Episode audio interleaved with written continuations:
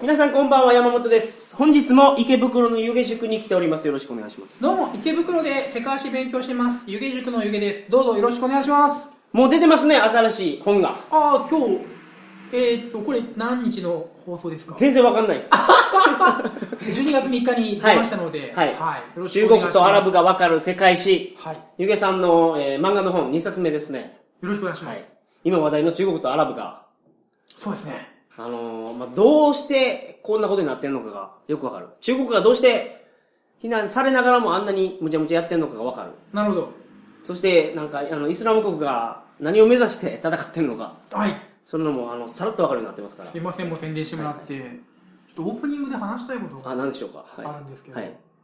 あの記憶の引っかかりの話をちょっとしたいんですけど、はい。僕以前鳥かご放送さんの中で、はい。あの強盗事件の話をしたじゃないですかうちうん。の近所のゲーセンの店長がああ、ありましたね。はいはいはい。殺されたってはいはいはい。僕現場にいたらしいんですよはい。その時間帯に犯人が逃げてる時に、はい。で相当警察から、はい。思い出してくださいってすごい言われたんですね、はい。でいや現場にいたって言ってもそのわかんないですけど走ってたでしょって言われたけど、はいここはみんな朝とか急いで走るから駅まで、はいはいはい。うーんわかんないなーってずっと言っててはいすごい言われたんですけど、結局わかんないうんその事件っていうのは、もう一回事件の概要を。あーはすいませんい。事件はですねえーっとゲームセンターでしたよね。ゲームセンターの店長が、はい。えー少年らによって、はい。少年によって、消火器で殴り殺されて、はい。おお金が奪われたっていうなるほ強ど盗事件ですはいはいね。はいはい。で、その警官とのやりとりの後にうん犯人が捕まって、はい。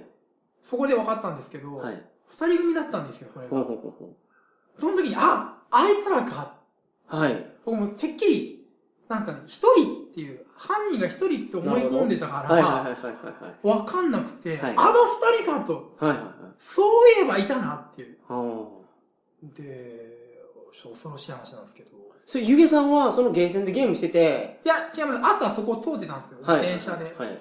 犯人が逃げるときにそこにいたっていう。はいはいはそう。二人組で捕まりましたっい。はい。てなって、はい。で、僕がはい。目撃したのは、はい二人組がゲーセンから出てきて、笑いながら、はい。やべえやべえやべえやっちゃったやっちゃったとかって、はいはい走ってたんですよ。あれだと思って。それじゃないですか。これですね。 なんで気がつかなかったんですかそれいや、なんか、まさか二人で、はい。笑顔で、はい。やっちゃった、やっちゃった、やべえやべえとか言って、あうんんなはしゃいでるのが、はい。殺人犯とはとても思ってなかったかあら、あだからもう最初に僕思い込みなんですよね。なんか犯人は一人で、はい。多分、すげえ深刻そうな顔とかで逃げてったのかなっていう、もう最初に思い込みがあったのでは、はは記憶がひ引っかかってこなかったんですけど、は。え、それ後に警察には言いに行ってないんですね。そういえばあれいましたとか。言ってないですね。うだんから僕がけど、僕がこれ言っちゃう言っちゃうと、はい。ね、またなんか、彼のね、裁判の事情とかも悪くなるのかああ、なるっていほうど。いはや僕実は、それちょっと、自分、まあ近所だったんで、いろいろちょっと自分で調べて、い。はい。まあ犯人かばうわけじゃないですけど、はい。なんか結構母子家庭で、結構不幸な生い立ちがいろいろあったみたそ、いうな。探偵みたいなことやってるんですかえ、聞き込みしてて聞き込みとかして、はいはいはそうそうい。すそう。ごいスキルを持ってますねご。資料にいてとかいろいろ分かってきて、ああ、こう結構、事情複雑だぞと思って。ううんん。だからまあね僕がそんな「いやこいつ殺した時笑ってましたよ」とかいう追い込みをかけてもなーっていあーなるうほど衛生の店長も帰ってこないしうーんと思ってまあ、僕は僕自体が母子家庭っていうのもあったんでうん。まあやったことはいけないですけどまあ、その動機は死んでたかどうかもわからなかったでしょうからね。んんいや、その、逃げるときは、うん死んでるかどうかわからないじゃないですか。いやーけど消火器でバーン 殴って、うんはあは多分とどめ刺してるでしょうね、ああ、なるほど。うん顔が割れてるからけどもカメラが全然あってっていううん、うん、うんうん。あけどやっぱ人殺してあんなに笑って笑顔でやべえやべえって言えるんだなってういうーんちょっと衝撃でしたけどね。どうなんでしょうね。あの、刑事ドラマとかやと、人殺してしまったことを一生悔やんで、はいはいはい。トラウマになって悩みまくってるはいはいはい。のをよく見るじゃないですか。はいはいあんなになるんですかね、本当に。いや、人それぞれじゃないですか。ケロッとしてる人もいるし、なんか、ねえ、子供の時にちょっと悪いことしたのもずーっとこう引きずる人もいるから、ああ、そうですね。文学作品はそれが、それケース多いですよねう。ん。若い時悪いことして、その後にこう成功してう、ん。もう昔のことを思い出して、はいはいはい。事前授業やったりとか、うんそれでなかなか眠れないっていうのはよくあるので、ああ。うーんなんか自分も、まあ、今39になって、はいいまあ、いろんなことを見聞き経験して、まあ、多分それはあるなと思いますねやっぱり、おーうん、子供の時にってことやっちゃうと大人になって悔やむっていうのは、おー なるほど。別に人僕人殺してませ んけどね人は殺してませんけどはいははい。ありがとうございまいす。今なんか本日の本題は、ちょっと重たい話申し訳ないです、はい、いえいえいえ、フィリピンのジャングルに眠る40億円、お山下財宝の話です。これみんなで取り囲まで取りに行くんですよね40億円取りましょ うよ。なんで40億円が、はいえーとフィリピンの大口に眠ってるかっていう話をはいさせてください。はいはい。よろしくお願いしまおす。願いしまそれでは鳥かご放送始まります。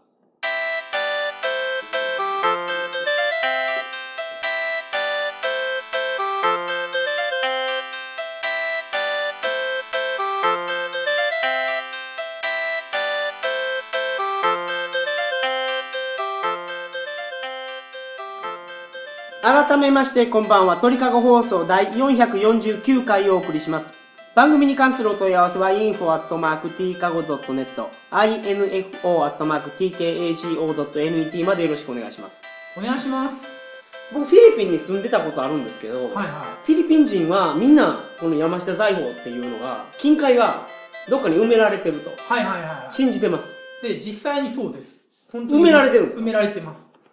これはあのー埋めた連中がまだ、もう多分死んでるかなけど、もう埋めたって人も証言してるから何人も。はいはいでも話の概要を説明すると、はいはいはい太平洋戦争中うにん最大の激戦、えー、太平洋戦争中の最大の激戦地となったフィリピン。はいで、えー現地住民からまあ物資を、あの、物を買ったりとか、はい現地住民を働かせるときに、はいえー金塊がいると。うんゴールドがいると。ということで、日本本土からフィリピンに持ち込まれた金塊はいを、えー金塊がありましたと。はいで、フィリピンの、えー指揮官山下さんがですね、山下将軍が、まあ、結局米軍に負けて、はいえー山の中配送してる最中に、その残ってき、残ってる金塊を、えーダイナマイトで山の中に埋めてしまいました。っはいていうのが山下財宝ですね。なるほどはい。その戦争中にわざわざ重たい金を持ち運ぶ理由は何なんですか日本円で払ったらダメなんですか日本円で払うのが素晴らしいですね、なんかもう。はい計画されたよう な人まあまあ、詳しくは中国とアラブが分かる世界史には書かれてるんですけど、 書かありれがてとるんうごですざいけます。素晴らしい。もう、さも、さも全くわから ないような。いやー、すど。ごい。いや でもなんで日本円で払ったらダメなんですか日本円で払っては、はい。日本円は受け付けないですね。なんでかというと、一言で言うと、信用力がないからですね。戦争してる国のお金っていうのは負けたらパーになっちゃいパーになるから。うんだからその、信用力があるっていうのはやっぱり金とかが強いですね。ああまあ、それは間違いないでしょうからね。で、じゃあ、お札、はい。えー、お札がなんでお札として機能するかって話ですよね。うんうんうん。前にもなんか鳥籠の中で、はい。話させてもらったんですけど、はい例えばまあ、まあ念願の九州フリーセックス共和国をはい。作るとするじゃないですか。はい。で、その、お札はい。を発行しますと。はい。でお札の肖像画は、はいえー菅野美穂のオールヌード ですね。ではいはい、僕の僕の趣味ですいません。もうもう僕の趣味ですいません。もう菅野美穂に許可取らないからあですまあねまあまあまはあ。い。で、えーっと、このお札がお札として機能するために、はい。どうしますかまあ、別に九州フリーセックス共和国じゃなくてもいいですよ。うんその、高知山本共和国でもいいですよ。え昔お話しされてたのは金本位制度っていうのがあったじゃないですか。はいはアメリカが1ドルいはい。はい。の値打ちを決めるために、はい。これは金と交換できますよと。そうです、そうです。これ、だから、あ、これで交換できるんやったらと思って、みんながそのドルをはいはいはい手に入れはい。て、はいはほんでやっぱ交換しませんって言ったらしいですけど。い。金本位制、そうですね、そうですねブレトンウッズ体制の崩壊です、ね。ニクソンのショックですそね。れ、それすごい話ですけどね。もう史上最大の詐欺ですけど、ね、あんな詐欺ないですけど。 まあ、その、物と交換できるから、そのお札が価値が、その紙切りが価値がありますよっていうのは確かにあります。はい。だったらそのそこら辺の商品券とか、うんアマのポイントとか、はいはえービッグカメラのポイントでもいいんですけど、はいそれももうお金じゃないですかお札と同じじゃないですか、い。まあ言うなれば。お札とビッグカメラのポイントの違いは分かります決定的な違いはそれ企業がバックボーンになってるか、国家がバックボーンになってるかだけの違いだと思うんですかおーじゃあ企業と国家の違いは何ですか企業と国家の違いは何ですか国家が発行するはい。紙切れ価値があります企業が発行する、まあ、紙切れポイントうん。価値がありますとはい。で両方とも物を交換しますとうん。で企業と国家の違いは何ですかねいやー、そのポイントだけで言うと、まあ企業と国家の違いって、なその警察権があるとかいう、ね、軍隊持ってるとかそういう話になってくると思うんですけど、ポイントだけで言うと、もう差はなくなるんじゃないですか。例えば Google が、Google みたいな大きい組織がですようんうんねうん、ポイントを作ったとしたら、うんうんそれって、1 Google ポイントうがん日本円に換算していくら、うんドルに換算していくらっていうのは、うんもう今後そういう形になっていくと思うんですけど。ビットコインは失敗しましたよねビットコインってやっぱ失敗したんですかあれ。失敗だと思いますよもう聞かなくなりましたけどね。でじゃあ話変わりますけども、はい現在はそのドルと金を交換してくれませんよねしてくれません。えー、日本のお札をうん。例えば銀行に持ってってはい金貨に変えてくれって言っても、はい。いやそれは保証はしないよっては、ないりはいますよね、はい。なりますね。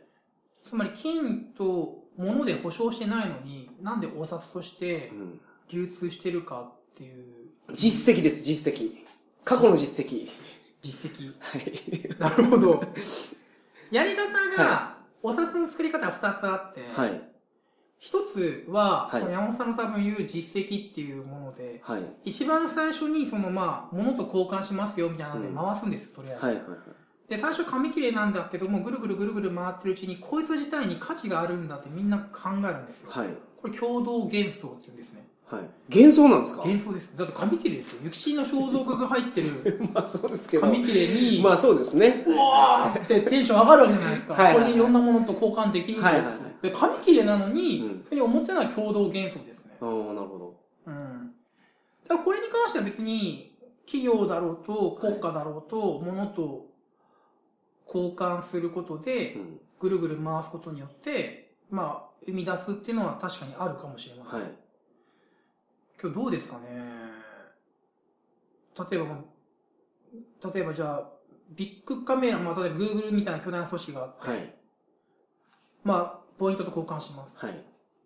で、まあ、みんな、お札みたいに使うと。はいありがとう、じゃあ Google のポイントいく何個かあげるね、みたいな。はいはい取り替え Google のポイントね、と。はい。けど Google が、もうそのポイントとは交換しま、そのポイントは交換しませんっうん。てなっても、はい Google のポイントは通貨として流通しますかねいやー、どうかな流通、しないでしょうね。決定的な違いがあるんですよ。国家と企業の違いは、はいさっき山本さんが言ったように、警察権力なんですよ。はい。で、通貨っていうのは、大事なのは、暴力を背景にできるんですよ。うん。通貨には暴力が必要なんですよ。必はい。ず。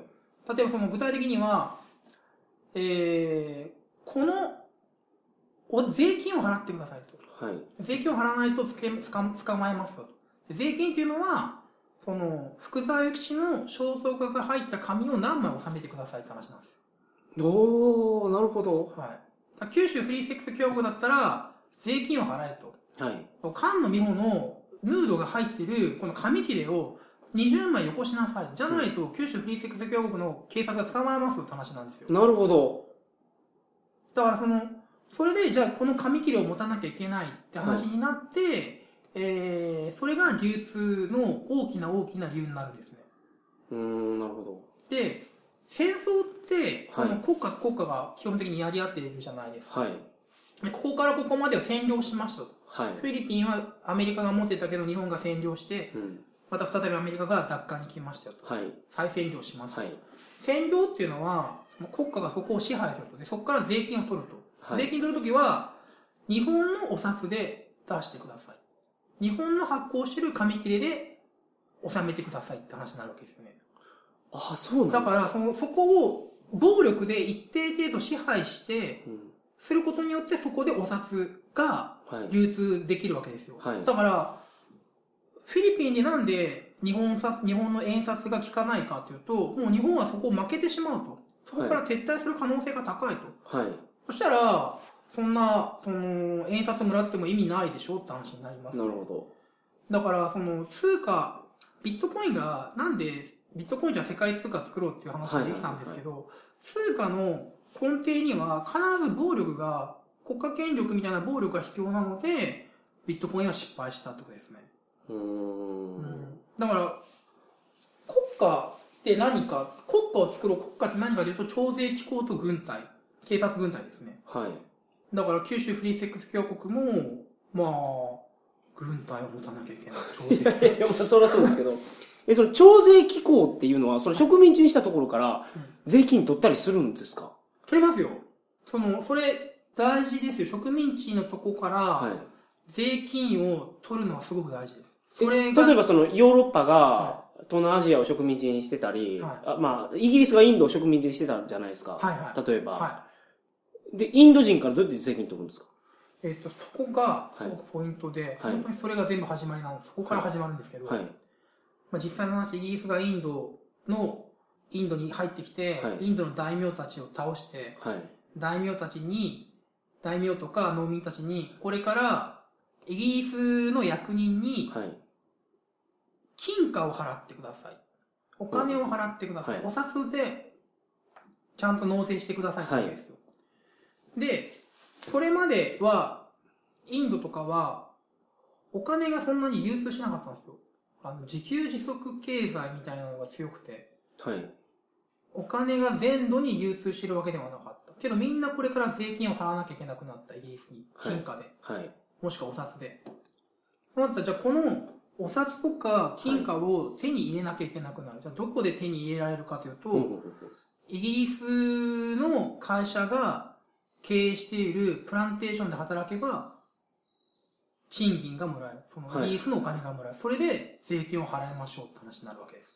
だからそこで労働力も獲得できるわけです。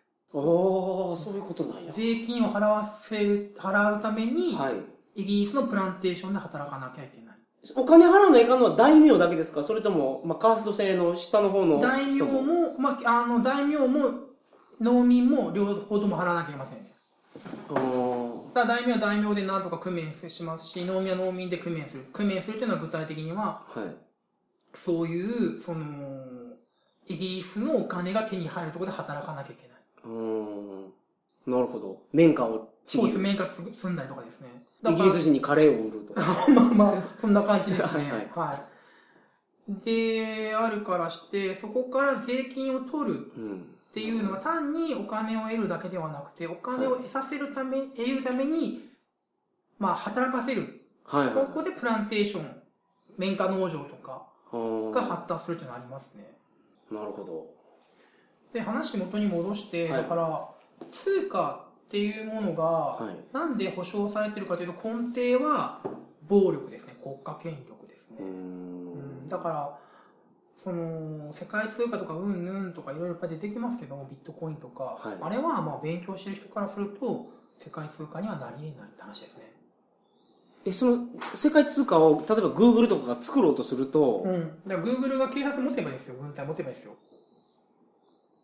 うん、なるほど。 なアンブレラみたいな感じですよね。あの、バイオハザード。バイオハザードのあれは軍隊持ってますかはら。いはいはいはいはいはい。だから将来的に、うまあ、その、そういう、今までにないタイプの効果が出てくる可能性ありますね。その、まず、インターネットではい。その、例えば、まあ、例えば Google みたいにうん、そうかなり影響力がありますと。はい。で、まあ、例えばその、Google のポイントが出て、まあ、Google でいろいろ物が買えますと。はい。まあいいや、じゃあ AMA が分かりやすいかな。AMA でいきましょうか。はい。 AMA で物買えますよね。はい AMA のポイントを人にあげれますし、はい AMA のポイントで物いろいろ買えて、で、AMA の通貨が、AMA が通貨、AMA のポイントが通貨として流通、AMA のポイントがはい結構流通してると。はい。に加えて、その AMA が、その、軍隊とか持って、言うこと聞かないやそうつ。やっぱアマゾンのことアマっていうの僕すごい違和感あるんですよ。そ の買い取りに行ってんのかなと思って。ああ、そ思っってし ちの、 Amazon ですよねアマゾンですね。まうアマゾンですね。はい。東京では言うかなと思うんいですけどや、そうなんですかはいまあじゃあそのアマでいいですけど、アマで。だからその、はい。今までの国家っていうのは、はいそのこっからここまでは日本の領土だうんから、入ってくんな、日本の法律だよっていうふうになるんだけ、なってますけども、はい。そういうのがこう、今後不明確になってくる可能性があるかなっていう。うん。その国を越えて、その、ネットワークができるみたいな、はいはいはいはいはいその、国家の影響力ってなんぼのもんじゃいってなってくる可能性ありますね。例えば前にも言ったと思うんですけど、スペインの1年間の国家予算がはいはい。はい。 10兆円なんですよ。うん。で、その入ってきて出ていく分が10兆円ですよ。はい。まあまあ赤字の方が多いですけども、はい大体10兆円です。で、トヨタうんっ。て、その、純利益だけではい。 3兆円もあるんですよ。 2兆円じゃなかったでしたっけ ?3 兆円もいったんですか3兆円行きましあ、行きましたか。ああー、なるほど。はい。だから、その準備だけでしょ。だからはい、入ってきて、その、出ていく分なんかはいはは、いもう10兆円なんかのレベルじゃないわけですよ。こんな、まあそうですね。は何百い兆なわけですよはで、それを考えた場合、その、経済規模だけだと、もう全然トヨタの方が強いんじゃないかって話になるわけです。まあ、スペインと違って軍隊は持ってませんけどね。い。はい。で、その、国家をまたいで組織があるわけじゃないですか。はい。トヨタがっはていことですねはい。はいはい例えば南米に工場ある。そうそうそうそうそう。あの、北米にも工場ある。はいはいはあの、ヨーロッパにも工場あるとか。はいああ、そうですね。い。で、あまりにもその、例えばその、でかい会社があったりとかすると、もうそこの決めたことが、その、業界のスタンダードみたいになっうんて影響力がはい。出てくると。で、分野分野ごとにそういう、まあ、ガリバー的なものがうん。出てきて、はい。えーまあ、そういうものがふ複合的に絡み合って、世界ができてくるのかなっていう。ほうほう国をまたいで。だからもう主権国家の時代っていうのは終わりなのかなってああ、すごい話ですね、それ。だから昔、いやー受験生関史で言うと中世の時代に戻るみたいな感じですね。中世っていういうのは、はい。その、国家がない状態なんですよ。はい。だからここは一応確かに殿様はいるけども、はい。ローマ教皇の言うことも、ローマ教皇の言うことを結構みんな聞きますよ。はい。で、ここの、えー、殿様、ここの村の殿様がいるんだけども、ここで使っているお金は、殿様が発行しているものではなくて、はい。近くの都市が発行しているお金ですよ。うん。だから都市も影響を与えてる、殿様も、まあ一応裁判、あの、刀持って暴力持ってるからち影響を与えてる。ローマ教皇も影響を与えてる。はい。でいろんなものが、なんすか、ネットワークで繋がっていて、はいい、ろんな風に影響を与えてって、いろんなものがいろんなものを支配してるような状況ほうほうほう。なんですよ。いちょっとイメージが湧きづらいと思うんですけど。はい。だから今までみたいに、その日本国政府があって、そいつが圧倒的な力を持って全てを支配する。うん。イギリス中央政府が全てを支配するっていう時代はもう終わりつつありますよね。うん。だって、まあ、例えば、山本さん昨日 X ビデオ見たじゃないですか。 X ビデオ。 X ビデオ見たじゃないですか、インターネットいやもう見て。で。で、まあ、モザイクないですよね、あはれ。いはないやつが多いですよネネッねトで見るとね。はでい。日本ではモザイクをかけないと、はいその、そんなんですかね、一応捕まるじゃないですか。はい。今日サーバーが日本国外にはい。あるから、はいそのモザイクなしでも見えてますよね。はい。だから日本のもう警察は取り締まりないじゃないですか、その、そうなんですよね。だからそのもう国家権力にもう限界が来てる状態ですね。インターネットの発達によって。だから、まあ、X ビデオは近代主権国家体制を破壊しつつあります。 X ビデオとか X ビデオがなのかなああなるほど、はい。まあそうなのか。でもその、今のレベルだと、その Google ポイントっていうのが通貨にはなり得ないけど、うん将来的には分からないトヨタポイントっていうのが、一番信用できるお金になるかもしれないじゃないですか。いやー、まあ、でもトヨタが、例えばその、うーん、車ですからね、別になくても生きていけますからね。すごい生活必需品はい。で、を手に入れなきゃいけないものを、はい。どっかが一つ供給しててとか言うならば、そそこのポイントがそこの交換券が、はいはいはい。すごい信用力を持つことはあると思うんですあけども。、まあ、トヨタみたいな車だけ売ってるところはダメなんや。ってことはやっぱアマゾンじゃないです か。そうですね。で、アマゾンはだから強いんじゃないですかね。ああなるほど。うん、米とかも買えますもんね。ね。うん。う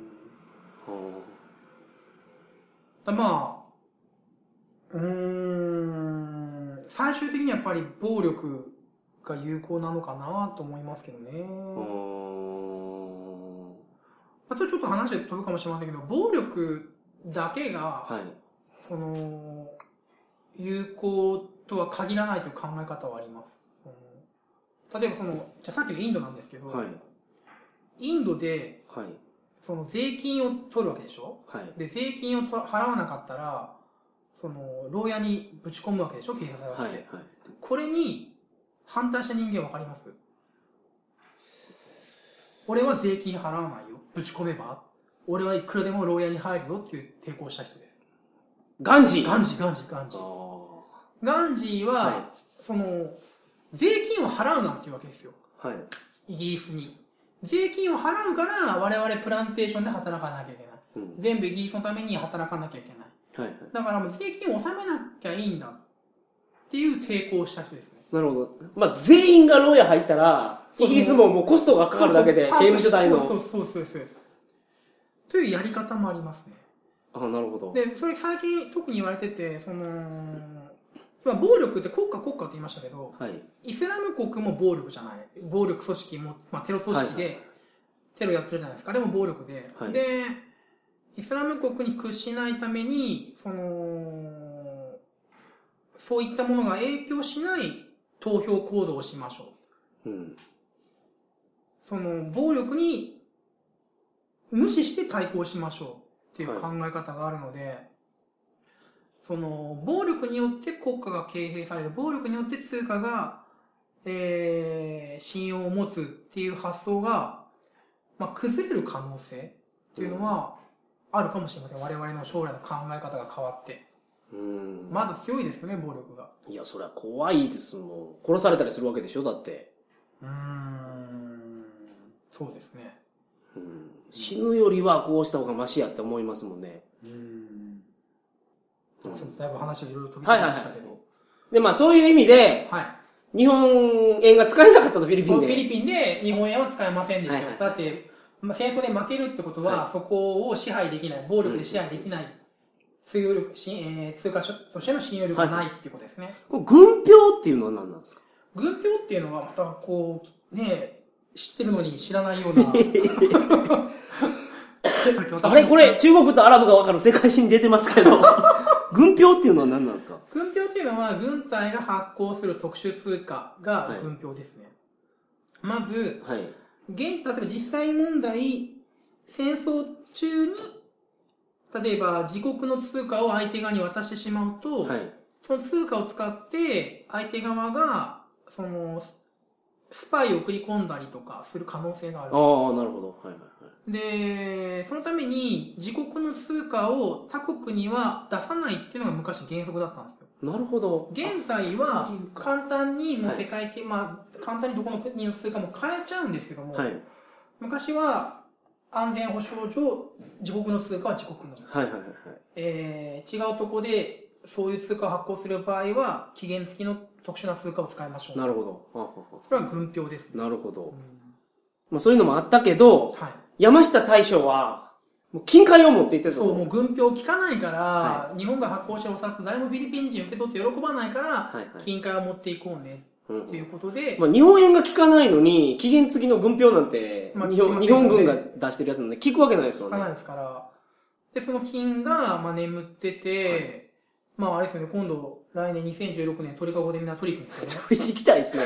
これけどフィリピン人みんな信じてるから、で、日本人が何か来て発掘するとかなったら、ガイドしますって言って、まず行き先聞くんですって。うんはいはいはいはいはほんで、あの、マニラとかの都市で大接待して い。、うん。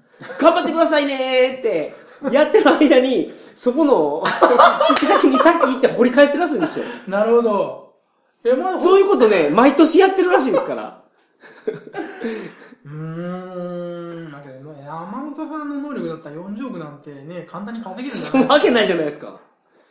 うーん。けどもうすでに掘り返されてる可能性もありますよね。まあ、見つけて3日、見つけたぞっていうバカいませんからね。。はいはいうん。わざわざ言わなくていいですからね。そうですね。もう誰かが持って行ってるかもしれません。和田虫堂さんが持って行ってるかもしれ全然それはないと思います。ないちょっと話変わ、全然話変わっちゃっ たはんいではいすけど、はい。すごいなと思ったのが、はい。僕あの、日頃ずーっと仕事してるので、はい。たまにどうしても仕事から抜け出したい時があるんですよ。はい。ニュースとか、そこら辺のテレビ番組全部もう仕事なんですよ、僕にとって。はいはいはい。で僕はでも仕事から何、どうやって抜け出すかというと、あの、動物の番組見るんですよ。ダーウィンが来たとか。ほうほうほもう全く仕事に関係ない。はいまあそれも本当安らぐんですよう。はい。あれね、その、魚のはい。出産のシーンがあって、はい。魚ってその卵を産むじゃないですか。メスがね。メはいスがはい。で、オスがはい。バーって寄ってきて、そのはい卵にこう振りかけるじゃないですか、精子を。はいはいこれ何が楽しいんだろうかと。はい。ずーっとなんでこんなことしてんだこいつらってずっと考えたら、はいあけど和田虫蔵さんも似たようなもんなのかなーっていや、和田虫蔵さんはメスにかけたいわけですからね。あそうか僕もうそうかたま卵にかけたいわけじゃないですもんね。あすみません僕が謝っておりました、ね、そうダーウィンを見ながらダーウィンが来たを見ながらずーっと和田虫蔵さんのこと考えてました失礼しましたいやけどあの酒とかも不思議ですよね。のあーの3歳から4歳ぐらいで帰ってくるらしいんですけど。はい、一回大海原に出て、またはい元の海、川に戻ってきて、はい。出産して死んでしまうっていう、すごいですよね、卵も。メスが出産して死ぬのはなんとなくわかるじゃないですか。はいはオスはそれに一緒についてきい。て、はいは最後にその生死かけて死ぬわけでしょい。そうですね。どういうモチベーションなのかなとは確かに思いますね。だけど、それが普通なのかもしれませんよ。なんか。ちょっと話変わりますけども、はい。なんか、この世の中って性欲をみんな基本基本隠してるじゃないですか。はいはいは表にしないじゃないでい。すかなるほど。。けど性ってさ、性、性、はい性はいはい。性はは、い。すごいこう、なんすかね、喜びを与えるじゃないですか。その、なんとかな、こうんうんうん。う、人類最大の喜びっていうことをルソーが多分言ってるんですよ。ああ、なるほど。まあ人間の根源的な欲望ですよね。そうそうそう根源的なはい欲望じゃないですか。だから、なんか今我々ってもうこうしょずーっと勉強して、はいもう下手すると大学まで行って、うん。でその後就職して、やっと結婚して、そういうのができるようになってたくさん。はいはいはい。で、まあ、年取って死ぬっていうう、ん。ライフサイク、ライフ、まあ人生を送ってますけども、はい。なんかなんすかね、もう、学校も病院もなくて、うん。もう10代ぐらいからもバンバンセックスして、はいもう学校も病院もないから、はい。もうみんな10代後半とか20代とかで死んでしまうっていう社会の方が健全なのかなってその性を重点に社会を置いた方がいいんじゃないかなっていうのは僕の考えですねああ。だからもう学校よりも病院よりも性だろうって僕は思うんですけどちょっと世の中不健全すぎませんかなんかいやせ性欲のない人間が社会をこう作ってると思うんですよ、なんか。なんでこんな社会の仕組みになってんだと。性欲っていうものがなんかカウントされてないぞっていう。確かにね。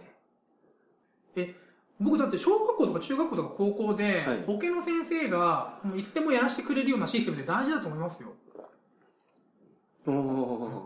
あ、そういう人がいてもいいですよね。でも。だって辛くなかったですかもう中学校とか高校の人が本当辛かったんですけど。 えだって、いやい一日辛くは中いろいろこと辛くははなかったですけどね。あの僕暗黒時代ですよ。うん本当にもう、まず学校だからオナニーもできないわけじゃないですか。学校ではね。まあ、してました よ。いや僕、どうなんすか、もうちょっと尋常じゃないぐらい性欲強いのかな、やっぱり。もみんなそうやと思いますよ。みんな隠してるだけやと思います、僕。う学校でオナニーしてましたよ。うん休み、まず、休み時間は昼の休み時間が結構長いから、トイレで何してましたね。あーなかなかのもんですね、それは。今日授業中、どうしてもしたくなった時は、はい。体調が悪いですって言って何してましたね。あーもう間違いではないですからね体調悪いは悪いですあよ性ー欲強すぎてななんで性欲のことをカウントせずになんかいろんな仕組みを作ってるのかなっていうのは僕は不思議で不思議でしょうがなくてだからカルバン派なんでしょ、それは。ねえ九州フリーセックス共和国はアメリカ合衆国に宣戦布告しま ーすはい。まあ、最後、ちょっとわけわからん話になりましたけど。で山下太郎どこに行ったんだろうってはいいはういすいませんまはいあ、あると。な、ね、あのー有志の 方で。皆さんで掘りに行きましょう。はいはい。 あの、ゆげさんの2冊目の本、中国とアラブがわかる世界史が絶賛発売中ですので、皆さんよろしくお願いしよろましす。くお願いしますそれでは皆さんおやすみなさいませ。おやすみなさい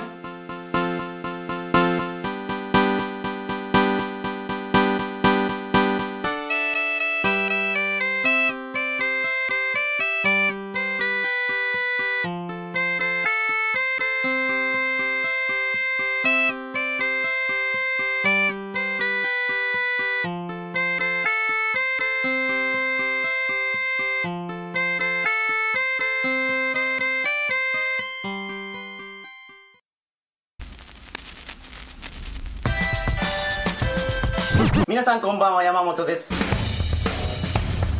旅の情報をお届けしようとはいプーケットについてのお話をするタイのプーケット本日はカオさん道路に来ておりまして今我々フィリピンにいるんですよ中国がどこがいいかっていうとドアがないんですよトイレにバルセロナにいますすごく気に入ってるんですねこの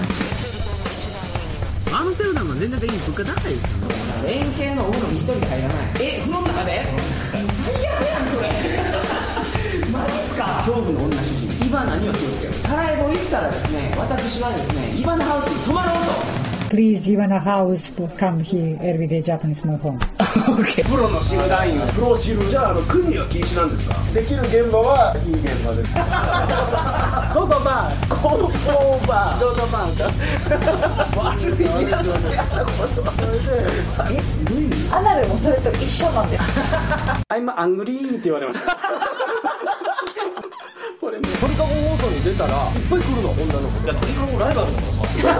クイズ大会をやりたいな僕も鳥籠放送大好き